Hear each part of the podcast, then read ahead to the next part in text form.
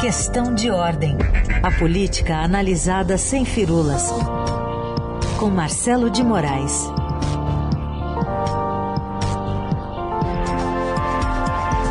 Marcelo que estava com a mãozinha para fora esperando a neve cair aí, Planalto Central, não deu certo, né?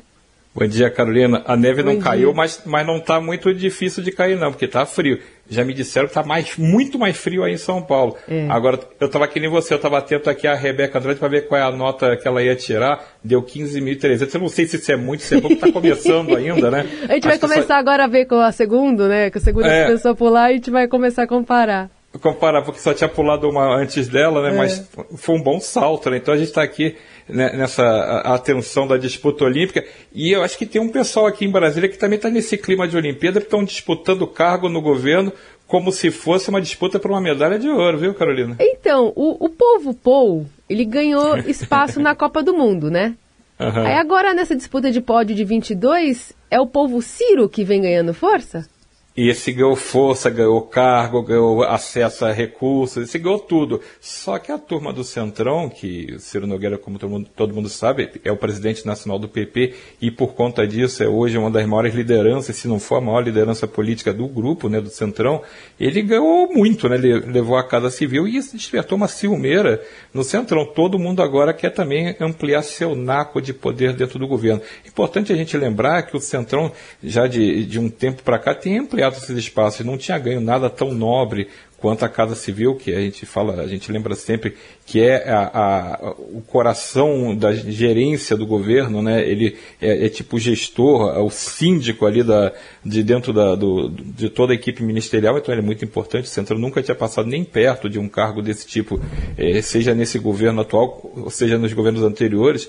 Então o, o Ciro Nogueira ganhou esse espaço, mas o Centrão já vinha ganhando outros espaços importantes. O deputado João Roma virou o ministro da Cidadania, Onix Lorenzoni já largou dentro do governo desde é, a posse de Bolsonaro. Onix Lorenzoni é do DEM, é, é deputado federal, já está tá indo para o seu quarto ministério. Então esses espaços já existiam. Só que a turma quer mais. Como o Ciro Nogueira ganhou um espaço muito nobre, começou uma espécie de, de pressão política muito forte para que Bolsonaro amplie as vagas para os integrantes do Centrão, inclusive em, em áreas que não se imaginava que podia está sujeito a esse ataque, né? como, por exemplo, o, o, a, o, recriar o Ministério do Planejamento, tirando mais um pedaço da área de, do ministro da Economia, Paulo Guedes. Ele já perdeu para Onix Lorenzoni, o Ministério do Trabalho, né, porque vai ser, foi recriado para acomodar o, o ministro, que estava abrindo espaço justamente para Ciro Nogueira, né, nessa manobra ali de, de reocupação, de realocação de cargos. Ciro Nogueira entrou na Casa Civil, aí o general Ramos saiu da Casa Civil para a Secretaria-Geral, e aí o Onix Lorenzoni saiu da Secretaria-Geral para o Ministério do Trabalho. Então, essa acomodação de forças está abrindo agora uma cobiça maior até pelo Ministério, pela recriação do Ministério do Planejamento, que é onde estão as verbas, é onde está, é, que gerencia todo o orçamento da União. Então é como se você desse de vez a chave do cofre para o Centrão. Claro que o ministro Paulo Guedes vai resistir a levar mais essa flechada e perder um, um pedaço importante da, da, sua área econômica. Mas sabe que o Centrão tem meios para pressionar o governo e, e vai ser uma, uma guerra muito grande, até porque não é só essa pasta que está em jogo, né, Carolina? Pois é, não é só essa pasta. Mas na sua avaliação, a presença de Onix numa pasta de emprego deve trazer algum benefício, enfim, vai dar uma oxigenada em algo que estava meio preso ali dentro do, do, do guarda-chuva de Paulo Guedes? Sinceramente, eu acho que vai fazer, servir só para ele fazer política, não hum. vai servir para ele fazer. É, dificilmente. Pública política pública acho que vai ser muito difícil a gente imaginar isso. Primeiro que o Nix Lorenzoni está indo para sua quarta pasta e em nenhuma das pastas anteriores mostrou nada de relevante que pudesse é, sinalizar que ele vai fazer um, um, um, vai ter um bom desempenho à frente do, do novo ministério, né, que na verdade é a recriação de um antigo ministério. Uhum. Mas não tem essa perspectiva, porque ele passou por, é, desde pastas importantes como Casa Civil, passou pela cidadania, com pastas meio ali laterais como a, a Secretaria-Geral e não apresentou nada. Ficou, em algumas não ficou, nem chegou a ficar um ano na frente, o governo tem dois anos e meio e ele está indo para o quarto ministério. Então, eu acho que o que vai acontecer ali é uma tentativa de bater muito bumbo a favor de, de geração de emprego, mas precisa gerar os empregos, né? Se o Ministério do Trabalho, que foi recriado pra, com essa intenção, para ter um foco maior na geração de emprego. E vamos lembrar, hoje tem 14,7 milhões de desempregados no país, isso só nos números oficiais, né? tem muita gente na informalidade. Então, se você tem, na informalidade, que eu digo nos números, né? não, é, não é que tem emprego informal, ela não Sim. tem emprego, ela vive é. de bico, né? Então, é, se você quer fazer isso, você precisa botar realmente um gestor, ter uma, uma política mais clara do que o governo pretende, e até agora não, não se tem cheiro disso. Aliás, é, o Nix Lenzoni nem se pronunciou a respeito do que pretende fazer à frente do Ministério do Emprego. E, enquanto isso, o Centrão vai lá tentando dar umas outras beliscadas. O Ministério do Turismo está na mira deles também. Hoje, é, o, o, atual ministro, que é o, o, Gilson Machado, ele é uma cota pessoal do, do presidente Jair Bolsonaro. Ele é, é um amigo, um aliado, ele é da Embratur, amigo dos filhos do presidente também, e está ali meio que ocupando um cargo que não tinha despertado grande ambição desde que ele entrou lá. E agora o PL já quer esse ministério. Então você tem uma outra pasta que tem recurso, que tem verba, que o PL gostaria de ocupar. O PL já tem a Secretaria de Governo com a Flávia Arruda. Então, Flávia Arruda poderia até ser deslocada para esse Ministério do Turismo para tentar fazer mais política. E aí o, o Republicanos, o PTB, todos querendo também um pedacinho do governo. Então a gente vai ver muita briga nas próximas semanas até essa acomodação de terreno ficar mais clara ou ficar sendo mantida na, a pressão em cima de Bolsonaro, que precisa da blindagem do, do Centrão, isso já ficou muito mais, mais do que claro. Ele hoje governa é, junto com o Centrão e talvez já nem governe junto, talvez o Centrão é que dê realmente as cartas para Bolsonaro poder governar ainda até o final do seu mandato. E aí ontem o Roberto Jefferson foi bem é, pontiagudo, né, para é. fazer uma avaliação aí da entrada do Ciro Nogueira, né? É, mas isso faz parte desse eco da, das insatisfações dos partidos da aliados. Da Silmeira. Vamos lembrar que Roberto Jefferson é o presidente nacional do PTB e ele tem mais do que ninguém se alinhado justamente à ala mais bolsonarista, à ala mais radical do grupo que apoia o presidente. E, em troca, perdeu o espaço. Ele, ele não arrumou é, nenhum ministério para o PTB. O PTB, tradicionalmente, vamos lembrar, o partido chama Partido Trabalhista Brasileiro. Ele ocupava o Ministério do Trabalho em governos anteriores, se meteu em muito rolo. Vários integrantes do partido que foram escolhidos para ocupar o ministério foram, é, tiveram é, problemas com a justiça, foram presos. Então, é, o partido não tem uma passagem recente que seja é, boa. E o partido acabou perdendo esse, esse, essa corrida pelo Ministério do Trabalho, que foi para o Nix Lorenzoni, e claro que o Roberto Jefferson não ia deixar passar batido. Começou a ser mais ácido nos comentários, muito mais crítico em relação à entrada de Ciro Nogueira, porque está vendo que um, um, um rival em potencial, ocupou um espaço que era ambicionado pelo PTB. E agora vamos ver se vai caber ainda alguma coisa para o PTB. Eles estão pressionando, eles têm votos, é uma bancada que ainda tem razoavelmente um, um, bom tamanho, mais de 20 deputados, então consegue ainda fazer uma pressão política. Eu sei que o governo Bolsonaro vai ter que conviver muito tempo, até o, o final do seu mandato, com essa pressão do Centrão, porque ele escolheu esse caminho. Sim. Ao abrir a porta do governo para o tomar lá da cá, ao abrir a porta do governo à dependência política do Centrão, ele escolheu a regra do jogo. A regra do jogo é vocês pressionam, eu cedo e a gente vai assim até o final. Então, é um, um, quem deu as cartas nesse caso foi o presidente e as cartas não são boas para ele. Sabe que você me fez lembrar de uma figura controversa que também ocupou o cargo de eh, ministra da, do Trabalho mas aí do governo Temer, que foi a filha do Roberto Jefferson, Exato. né? Vai, ministra. A vai ministra, a Cristiane é, Brasil. É a Cristiane Brasil, que não pôde tomar posse do Ministério Não pôde, é, não pôde. Por, por, conta desses problemas com a Justiça. Imagina, então, a, a frustração que Roberto Jefferson tem de não conseguir é, ocupar um espaço político que considera como se fosse uma área muito familiar ao, ao PTB. Tanto que a filha dele chegou a ser indicada no governo Temer. Então, isso tem um desdobramento político, tem um custo político. Bolsonaro vai precisar muito, cada vez mais, administrar essas pressões. Será que ele consegue? Quanto mais fraco ele ficar politicamente, e ele está nesse momento frágil politicamente, ele vai ficar nas mãos do Centrão, isso a gente já sabe. O problema é que saber como o eleitor dele vai ver isso o eleitor do Bolsonaro, ele, ele, votou em 2018 num candidato que prometia uma nova política, que prometia que não ia ter mais toma lá da cá, que prometia que não, ter, não teria espaço para o fisiologismo e que o centrão não seria é, o, o, o manda-chuva dentro do governo. A gente lembra até daquela musiquinha cantada pelo ministro agora, ministro general Augusto Heleno, dizendo que se, se gritar pegar centrão não fica um meu irmão. Então, é o tempo voa, e as coisas mudam e o, agora o general está calado, né? É. Porque é, é, o que sobrou. E o Centrão vai deitando e rolando com musiquinha, sem musiquinha, mas vai dando as cartas no governo. E está se degladiando dentro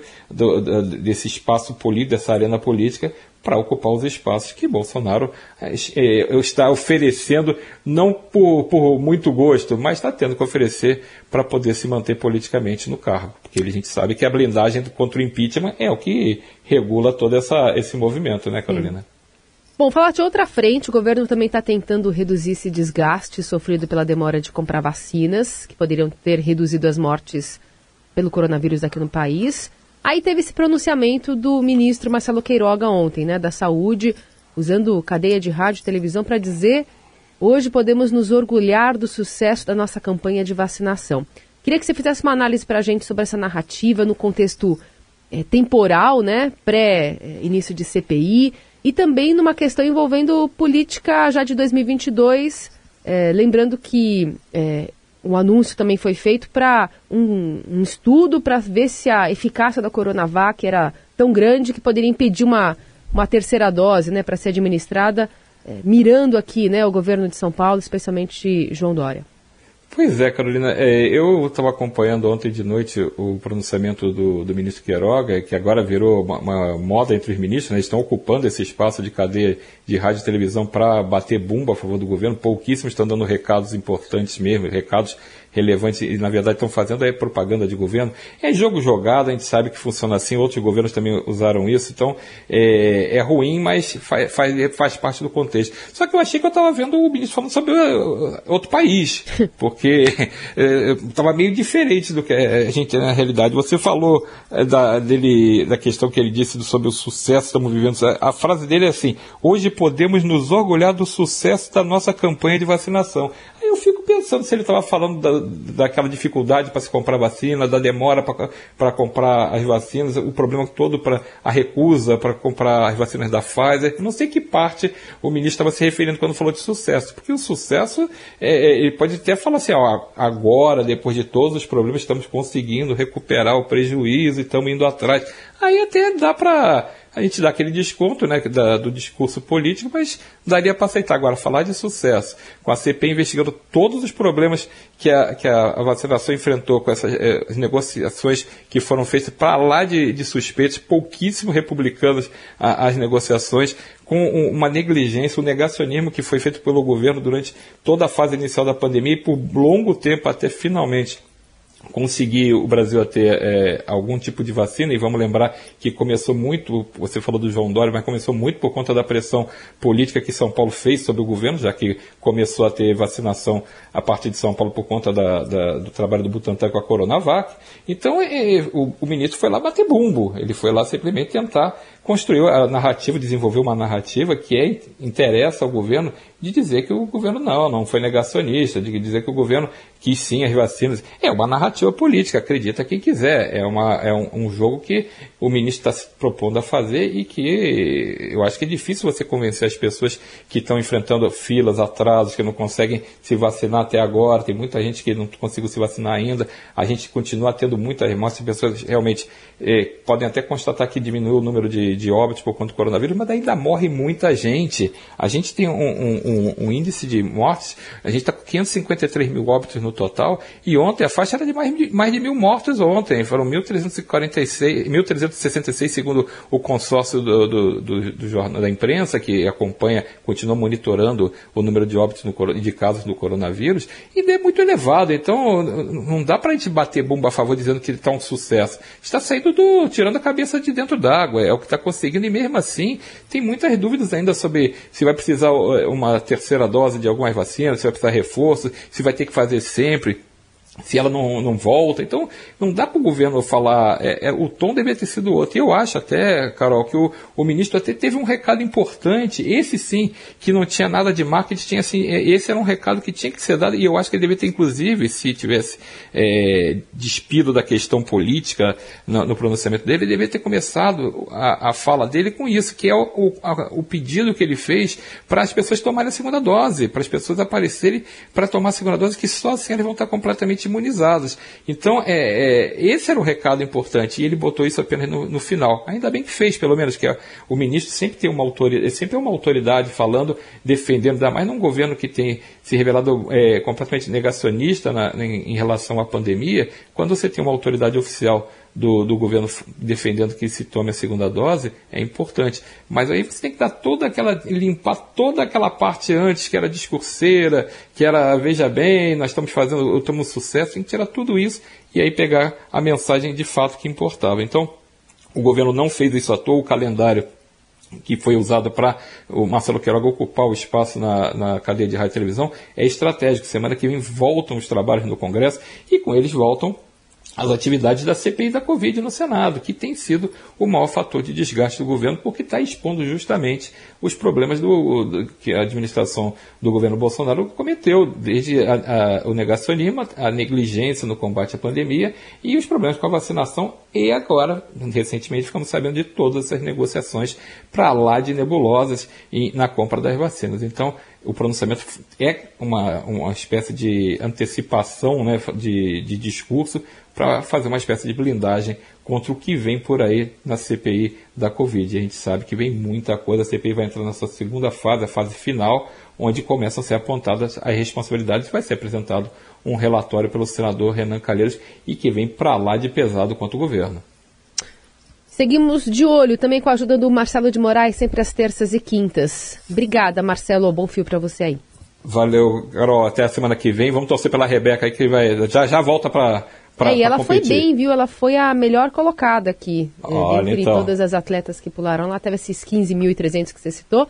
Foi melhor que a, a ginasta americana. Então vamos acompanhar o restante. Vamos, vamos torcer que a medalha, a medalha vai vir. É isso aí, um beijo. Valeu.